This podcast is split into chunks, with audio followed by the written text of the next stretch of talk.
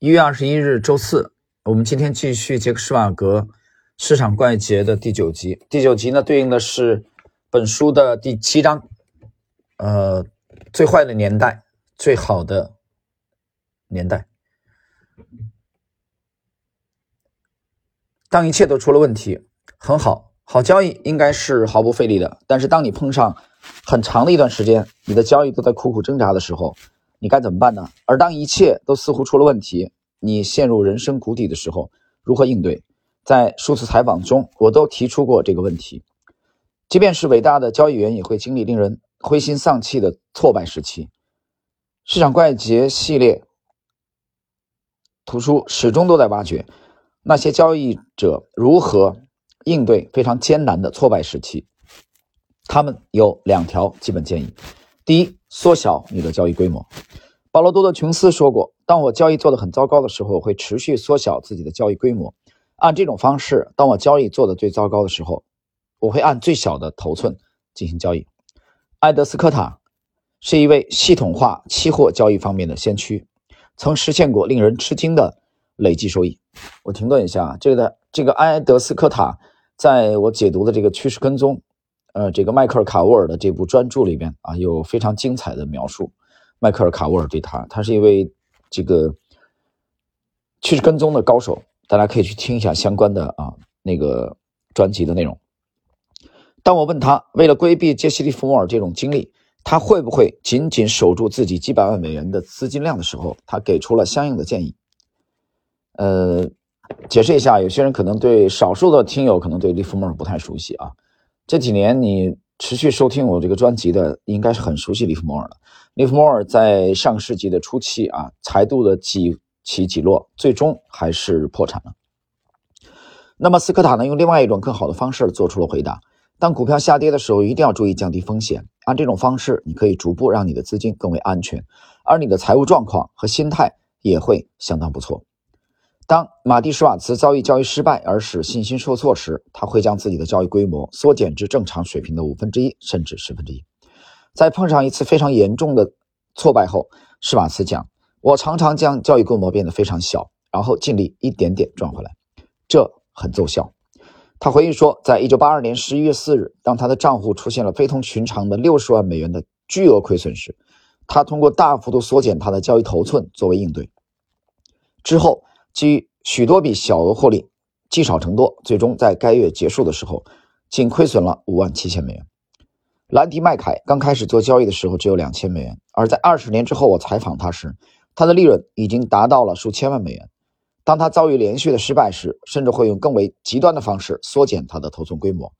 只要我还在输钱，我就会持续缩小我的交易规模。我最多是一次交易三千份合约，而当我跌入。低谷时，我只会交易十份合约。他自己认为，头寸规模上的巨大变化是他能交易成功的关键要素。第二点，停止交易。有时候，仅仅缩小交易规模还不够。打破恶性循环的最好补救方式，只需要停止交易。正如迈克尔·马库斯所阐述的，我认为最终失败会接踵而至。一旦你开始输钱，就会触发你心理上的负面因素。会导致悲观情绪。当我碰上糟糕的一连串失败时，我会对自己说：“你不可以再做交易了。”理查德·丹尼斯，呃，解释一下，这个是海龟理论的创始人。后面有机会我们解读这个，会解读这个相关的系列啊。很多听友啊在在点题。那么，丹尼斯曾将四百美元资金变成一笔巨款。当我们做访谈时，该笔财富估计已接近两亿美元。他和马库斯有非常接近的观点。认为，当损失超出一定的水准时，会严重的干扰交易者的判断。他的建议直截了当：当你快被打死的时候，得先护住头，别再挨拳打脚踢了。如果你一直在亏钱，最好的解决方式并不是拼命的去尝试，而恰恰应采取相反的策略：停止交易，休息一段时间，甚至可以去度个假，将所有的仓位平仓。在你离开之前，通过停止交易来保护你的仓位。之后，当你回来的时候，轻轻松松的重新进入交易。那么，当持续与持续亏损时期截然相反的一种情况是，在一段时间里，事情的进展几乎顺利的令人难以置信啊！奇怪的是，这段时间也应该考虑减仓操作。在一段时间赚得盆满钵满之后，马蒂施瓦茨也会减少交易规模，就像在大幅亏损后他会做的那样，因为他指出，我所遭受过的最大亏损，总是会紧随我实现最大盈利之后发生。我很确认，有许多交易者都有过类似的经历。最严重的亏损常常会在一段时间，一切似乎进展顺利后发生。为什么呢？一种可能的解释是，接连获胜会导致人自满，而自满会让人在交易时很草率。在那些能大捞一笔的时候，交易者几乎不可能去考虑会出什么问题。还有一种解释就是，表现优异的时候，也可能是高度暴露的时期。这意味着，如果你的投资组合几乎每天都在驶向新的高度，而且你所有的交易，都在进行当中，那么你得小心了，是时候避免骄傲自满啊！你应该格外的当心。那么本章内容非常简练啊，我这里做一个点评。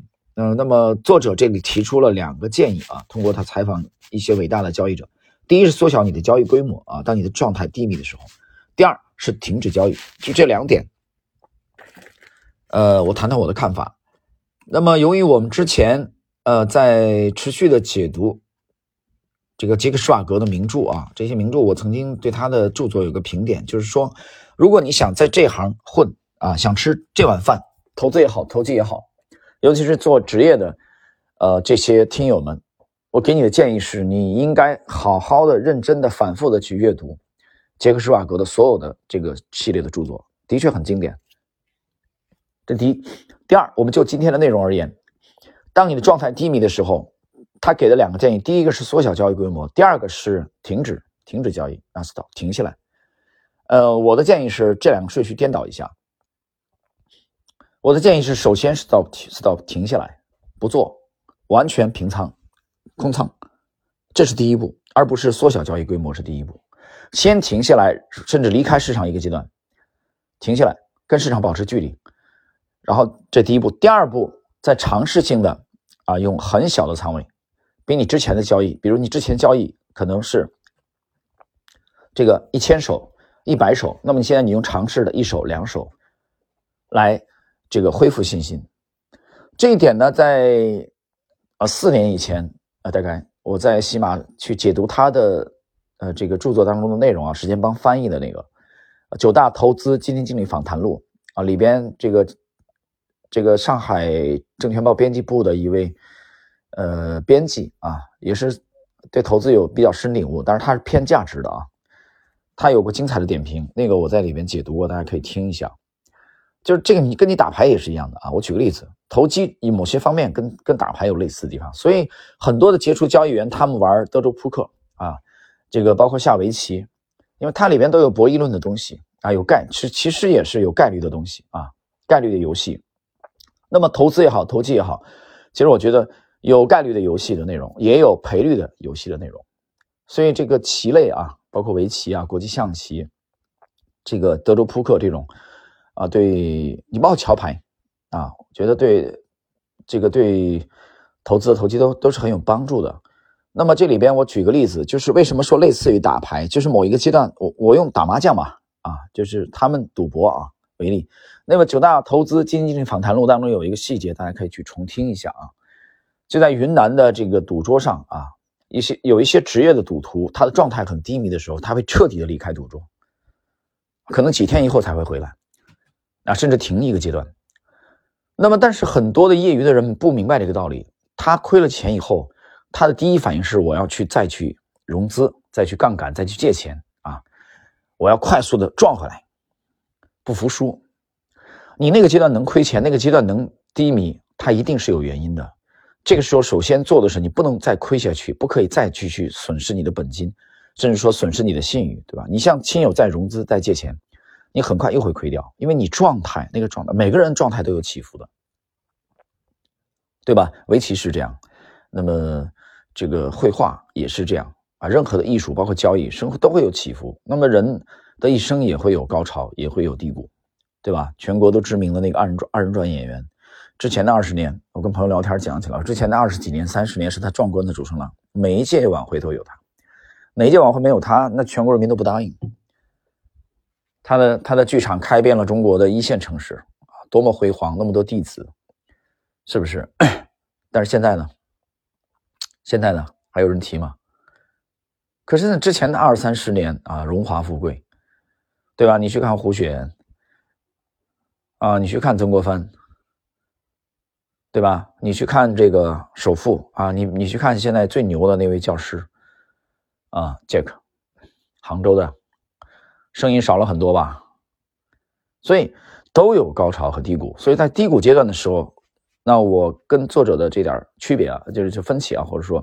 个人的意见，我认为第一步应该完全停下来，不是减少交易，彻底停下来。当你状态低迷，这样的话你可以不再亏下去。随后呢，尝试性的用小仓位，啊，用小的交易规模来尝试恢复信心。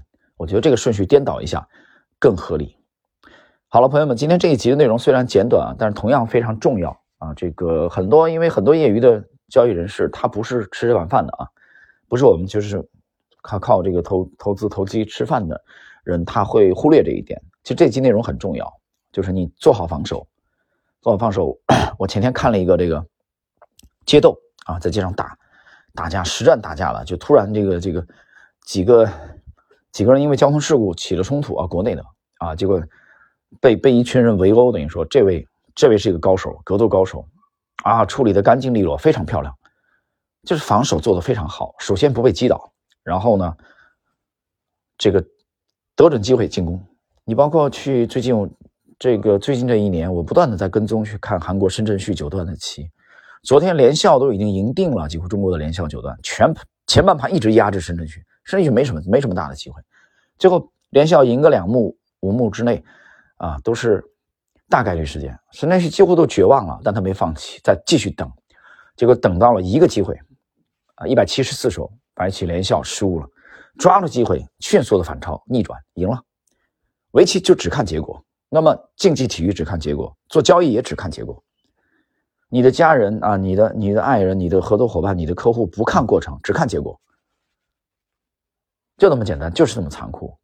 所以当局势对自己不利的时候，把防守做好，这是我们这一节学到的啊，呃，它的重要性。好了，朋友们，时间关系，我们今天这一集的内容就到这里。